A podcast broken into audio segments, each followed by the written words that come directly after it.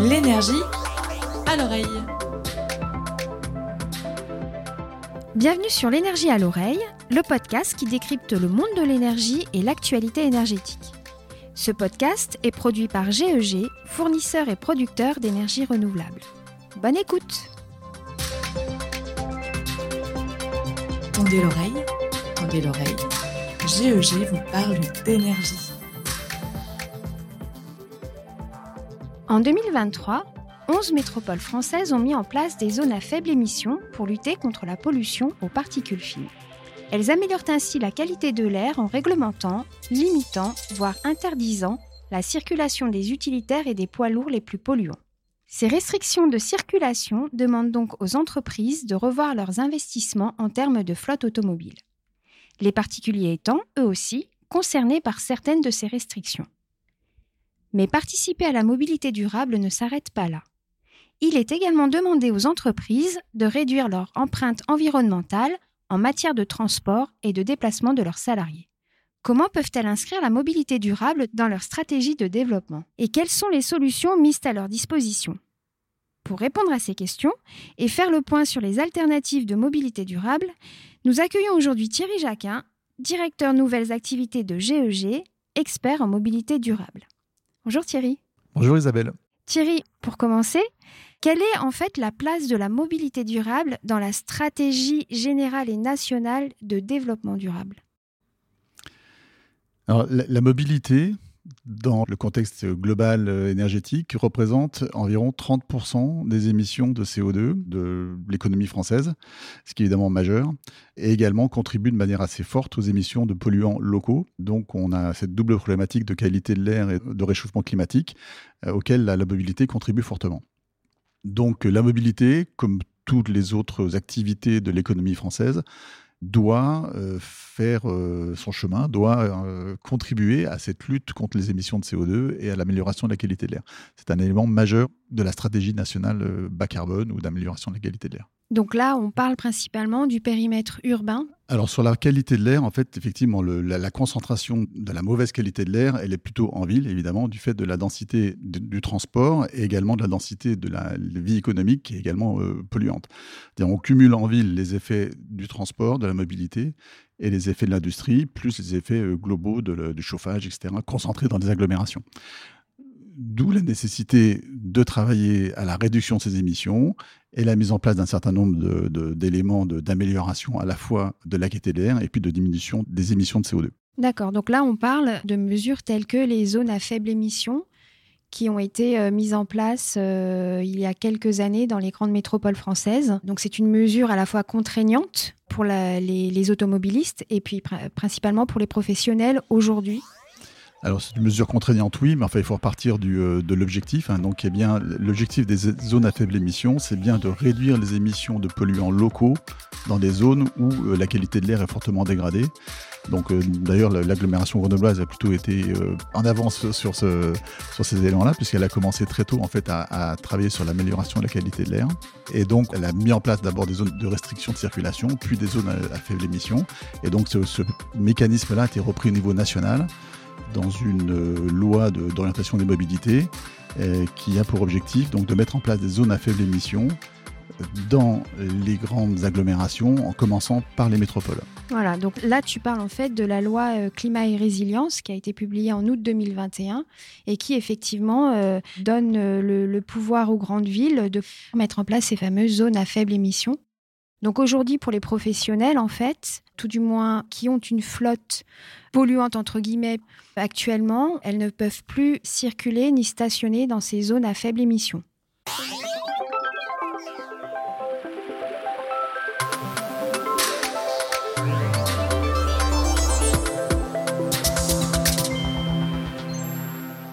Je vais peut-être revenir un tout petit peu en amont. La zone à faible émission, elle est vraiment orientée qualité de l'air. Donc, elles sont mises en place pendant les zones à faible émission sur la mobilité. On parle maintenant de ZFE M, M pour mobilité. On pourrait imaginer qu'il y ait des zones à faible émission pour l'ensemble des autres activités industrielles, chauffage et autres, mais on est vraiment concentré sur la mobilité. Ces zones à faible émission, elles visent à réduire les émissions de polluants locaux donc euh, particules et NOx. Et donc, il y a effectivement de la mise en place pour tous les véhicules de vignettes critères qui permettent de classifier les véhicules en fonction de leur taux d'émission de particules fines et de NOx. Donc les critères 5 sont les plus polluants, 4, 3, 2, 1 les moins polluants et 0 c'est censé être des zéro émissions, en tout cas euh, tout véhicule électrique.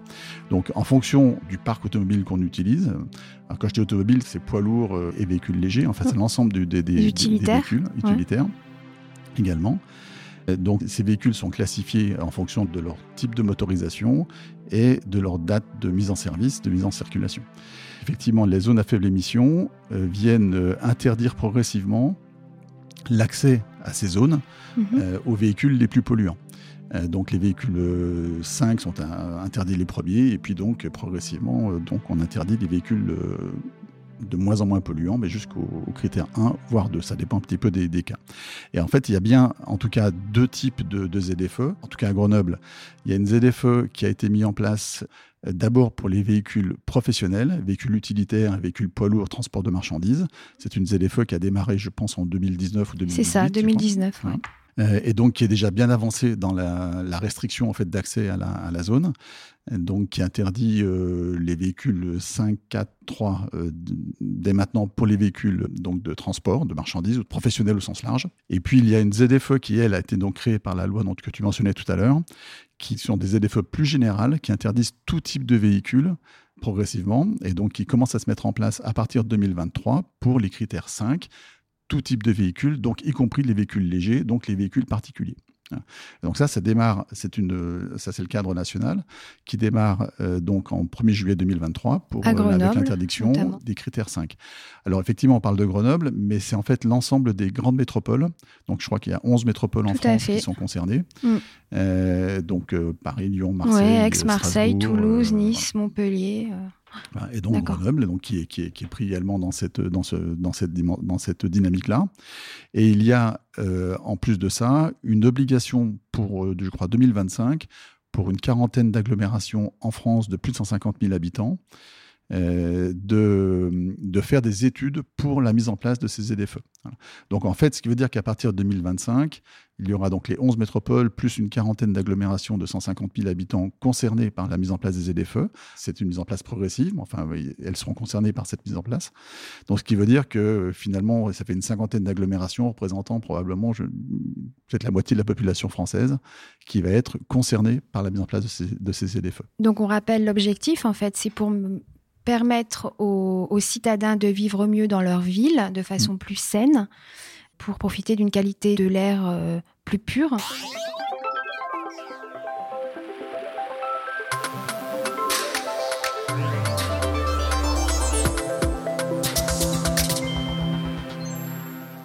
À l'échelle d'une entreprise, comment est-ce que la mobilité durable peut se décliner? Et peut contribuer justement à ce que euh, les habitants d'une ville euh, vivent mieux. pour les entreprises, il y a plusieurs choses quand on parle de mobilité. Il y a d'abord la mobilité des salariés qui viennent travailler donc dans leur trajet euh, quotidien. Donc là, tu parles de PDE plan de déplacement entreprise. on, y reviendra peut-être, je pense, plus en détail, mais il y a un deuxième volet qui est donc les déplacements professionnels des salariés euh, de l'entreprise pour le, exercer leur métier.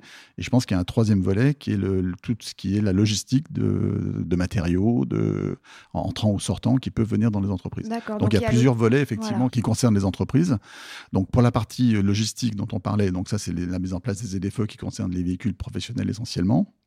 Par contre, pour ce qui concerne la mobilité des salariés, il y a plusieurs choses qui peuvent être mises en place. Donc, pour les, trajets quotidiens, il y a la mise en place de, de plans de déplacement d'entreprise donc qui sont euh, des éléments euh, qui sont de plus en plus euh, pris en compte dans les entreprises. Et donc, dans l'agglomération grenobloise, il y a pas mal de, dispositifs qui sont mis en place.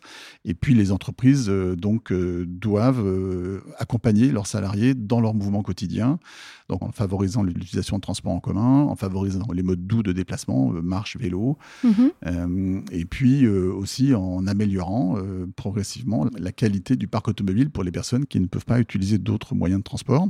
Et puis, pour les déplacements professionnel, il faut évidemment euh, favoriser les transports en commun, que ce soit le train, euh, parfois le, car pour euh, les déplacements plus, plus locaux. Finalement, Thierry, quelles seraient pour les entreprises les énergies les plus à même de leur permettre de développer leur mobilité durable? Pour les véhicules lourds en particulier, il y a les solutions euh, GNV euh, ou bio-GNV. Je vais peut-être préciser ce qu'est ce Oui. cette, euh, cette solution-là, c'est Ouais. cette énergie. Donc GNV, c'est le gaz naturel véhicule. C'est le gaz naturel qui est utilisé comme carburant pour les véhicules, euh, donc compris, mais qu'on transfère dans le véhicule pour assurer son autonomie. Donc à la fois sous forme de gaz et sous forme liquide? Alors, essentiellement sous forme de gaz. Il peut être sous, sous forme liquide, dans ce cas-là, ce qu'on appelle du GNL, effectivement. Pour les grands, euh, les transports très longs et les, et les poids lourds, on a des solutions GNL qui se mettent en place. D'accord. Euh, et donc, dans la- le GNV, donc, euh, on a la version euh, bio, qui s'appelle le bio-GNV, donc qui est un, gaz finalement qui est issu de méthodes de production renouvelables, euh, donc on appelle la méthanisation essentiellement aujourd'hui. Donc ça peut être la méthanisation qui est faite à partir de stations d'épuration, de bouts de stations d'épuration, ou à partir de, déchets agricoles ou de déchets alimentaires, donc l'ensemble des, déchets qui, peuvent être transformés euh, en gaz. Fait cette fermentation, on fait cette méthanisation, on récupère le gaz et on peut l'injecter dans le réseau, donc ça fait du gaz renouvelable et qui est utilisé pour la mobilité, donc c'est ce qu'on appelle le bio-GNC. D'accord, donc euh, du gaz 100% vert Absolument. pour pouvoir circuler euh, dans les zones à faible émission. Tout à fait Isabelle. Et donc, comment ces entreprises peuvent-elles euh, jouer sur ces différentes énergies pour faire évoluer leur parc automobile? Pour tous les transports, toute la mobilité qui est faite de toute façon avec des véhicules, voitures, euh, poids lourds, euh, enfin l'ensemble des véhicules qui sont nécessaires, en dehors des transports en commun. Il faut en fait améliorer la motorisation des véhicules, Mhm. Euh, donc choisir des véhicules qui sont plus performants et donc utilisent des énergies moins émettrices. Euh, Comme? Alors, il y a plusieurs critères euh, potentiels. Donc, on l'a dit tout à l'heure, le, le critère CO2, de gaz émi- émission des gaz à effet de serre, et puis le critère qualité de l'air. Mhm. Euh, donc, euh, pour les véhicules lourds, aujourd'hui, il y a des, des solutions qui sont matures, qui permettent vraiment de diminuer ces, euh, ces émissions-là. Et donc, on parle de GNV ou de bio-GNV essentiellement Ouais. aujourd'hui. Donc, ce sont vraiment des technologies qui sont matures pour l'ensemble des poids lourds, quels qu'ils soient, que ce soit la collecte des déchets, le transport de voyageurs, le transport de hein. marchandises. Rappelons d'ailleurs que le bio-GNV, en fait, nous permet de rouler avec une énergie 100% propre, puisqu'elle est produite à partir de méthanisation. C'est bien ça? Oui, c'est ça. ouais. Et le GNV, donc, euh, lui aussi, euh, permet une réduction de NOx et d'émissions de CO2. Donc, euh, c'est particulièrement intéressant quand on veut préserver la qualité de l'air. Absolument. Et donc, les études montrent que le bio-GNV, en fait, est le carburant le meilleur du point de vue des émissions de CO2.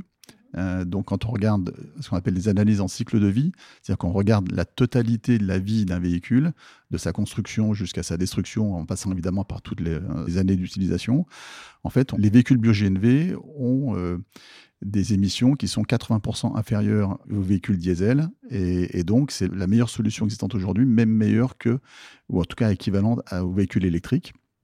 Donc, pour les véhicules lourds, la solution bio-GNV est la meilleure solution qui existe sur le marché. Elle est mature, les solutions technologiques existent, donc elle est très facile à mettre en œuvre. Évidemment, si on se projette un peu plus long terme, on, commence à parler de véhicules hydrogène, mais euh, aujourd'hui, cette technologie n'est pas, euh, pas du tout euh, mature, ni techniquement, ni économiquement. Donc, on est plutôt sur une projection euh, 2030 probablement pour les véhicules hydrogène. Si on regarde maintenant les véhicules légers, les solutions clairement aujourd'hui qui sont en train de dominer le marché, c'est le véhicule électrique. Alors, le véhicule électrique a beaucoup d'avantages pour les véhicules légers, je parle bien évidemment. C'est-à-dire qu'il y a zéro émission au moment où on les utilise. Donc, ça veut dire en termes de qualité de l'air, c'est très bénéfique pour la qualité de l'air. Quand on regarde le bilan CO2, évidemment, c'est un petit peu différent parce qu'il y a toute la phase de construction euh, et en particulier les batteries qui sont très consommatrices d'énergie quand on les construit. Donc, il y a un contenu CO2 qui est assez important dans les, dans les batteries. Donc, euh, il faut euh, quand même des véhicules qui soient euh, utilisés de manière assez intensive, c'est assez régulière en tout cas pour les véhicules électriques, pour qu'il y ait un bilan carbone intéressant. Et puis, euh, évidemment, il y a toujours le- la solution euh, énergie musculaire, donc pour le, le vélo et la, et la, et la marche pour les, les trajets Voilà. qui sont courts, évidemment. La mobilité douce. Voilà, absolument.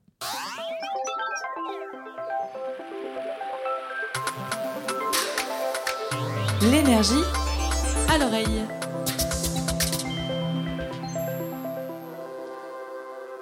Une question un peu plus euh, tournée vers notre avenir. Euh, quelle est selon toi l'énergie du futur dont on aura besoin pour développer plus encore cette mobilité durable qui, rappelons-le, en fait, participe également à, euh, cet objectif de neutralité carbone d'ici 2050 je considère, et je pense qu'on est pas mal à, penser ça, c'est-à-dire qu'il n'y a pas une énergie qui va répondre à tous les besoins, qui va résoudre tous les problèmes. Euh, on est bien encore plus que plus qu'aujourd'hui dans une tendance vers un mix énergétique. C'est-à-dire qu'on si on regarde le passé, pour après se projeter sur l'avenir, en fait, on a utilisé une, une énergie qui est abondante, hyper concentrée, qu'est le pétrole. Mhm. Donc c'est facile d'utiliser. Un litre de pétrole, c'est plein d'énergie, c'est liquide, c'est facile à transporter, facile à transférer dans un véhicule. Donc ça a beaucoup d'avantages. Évidemment, c'est un gros inconvénient, c'est que ça dérègle le climat quand même, qui est évidemment euh, un, point majeur. Donc aujourd'hui, je pense 95 ou peut-être pas loin de 100% des transports sont faits avec une énergie qui, qui vient du pétrole.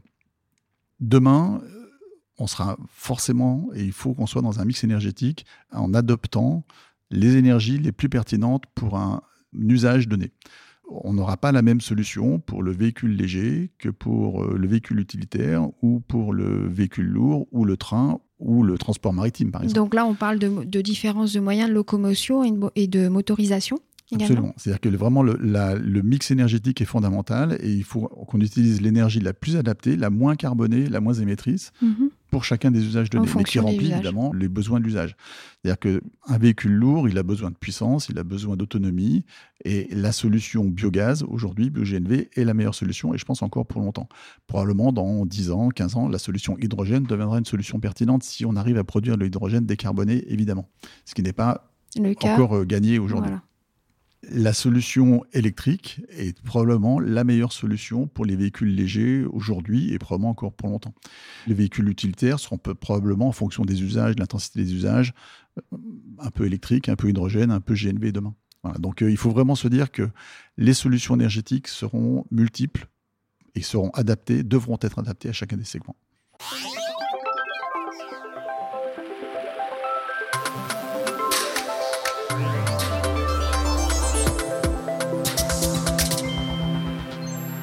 Si je suis un, dirigeant d'entreprise, que je souhaite euh, faire évoluer mon parc automobile, dès aujourd'hui, en fait, quelles sont les aides et les moyens qui me permettent de pratiquer ce changement, on va dire, de motorisation? Est-ce que je vais être aidé par euh, le conseil régional? Est-ce que je vais être aidé par, euh, par l'État? Quelles sont les, solutions? En fait, la, première chose, c'est de faire un diagnostic. Il y a des, des solutions pour faire un diagnostic de flotte analyser la flotte existante, la flotte future, et euh, trouver les solutions les plus adaptées à chaque cas, en fait, pour chaque entreprise. Ces diagnostics, ils peuvent être aidés, financés en partie par euh, l'ADEME. Donc, euh, si on respecte un certain cahier des charges, mais donc on peut avoir des aides pour faire ce diagnostic. Ensuite, quand on a trouvé la bonne solution et que le résultat du diagnostic permet de prendre des décisions, on a des accompagnements, des aides pour certains véhicules plus propres. Donc, la métropole de Grenoble, en tout cas, fait des aides, mais je pense que ce n'est pas la seule métropole qui le fait. Et donc, il y a aussi euh, la région, dans certains cas, avec des appels à projets, des appels à manifestation d'intérêt pour certaines technologies nouvelles qui permettent d'avoir des aides pour euh, certains véhicules. Donc, euh, typiquement, il y a eu pendant quelques années, c'est encore le cas aujourd'hui pour le GNV, en tout cas, un programme qui s'appelle GN Volontaire, qui permet de financer, en fonction de la taille de l'entreprise, entre 30 et 45% des surcoûts liés à une nouvelle technologie plus propre et moins émettrice de CO2. Donc ça c'est pour le GNV. Est-ce que pour, l'électrique Pour l'électrique, il y a d'abord les, toutes les aides gouvernementales, euh, ben, les bonus euh, sur les véhicules, hein, donc qui sont quand même assez conséquents sur les véhicules électriques. Et je pense que la métropole doit également aider euh, dans certains cas pour l'achat de véhicules. Donc, au moins des premiers véhicules et avec des aides ciblées pour les entreprises. Nous arrivons à la fin de cet entretien. Merci beaucoup Thierry pour toutes ces précisions. Je rappelle que Thierry Jacquin est directeur nouvelles activités de GEG e et expert en mobilité durable. Et je pense que Thierry a permis aux professionnels de faire leur choix en matière de solutions de mobilité durable. Merci Isabelle. L'énergie à l'oreille. Un grand merci de nous avoir écoutés en intégralité. L'énergie à l'oreille revient très vite pour un prochain épisode. Retrouvez aussi notre article dédié à ce sujet sur notre blog, ainsi que les différentes ressources via le lien en description du podcast. Tendez l'oreille, tendez l'oreille. GEG e vous parle d'énergie. Et si vous l'avez apprécié, partagez-le autour de vous et laissez-nous votre avis et 5 étoiles sur Apple Podcast ou sur Spotify. À bientôt!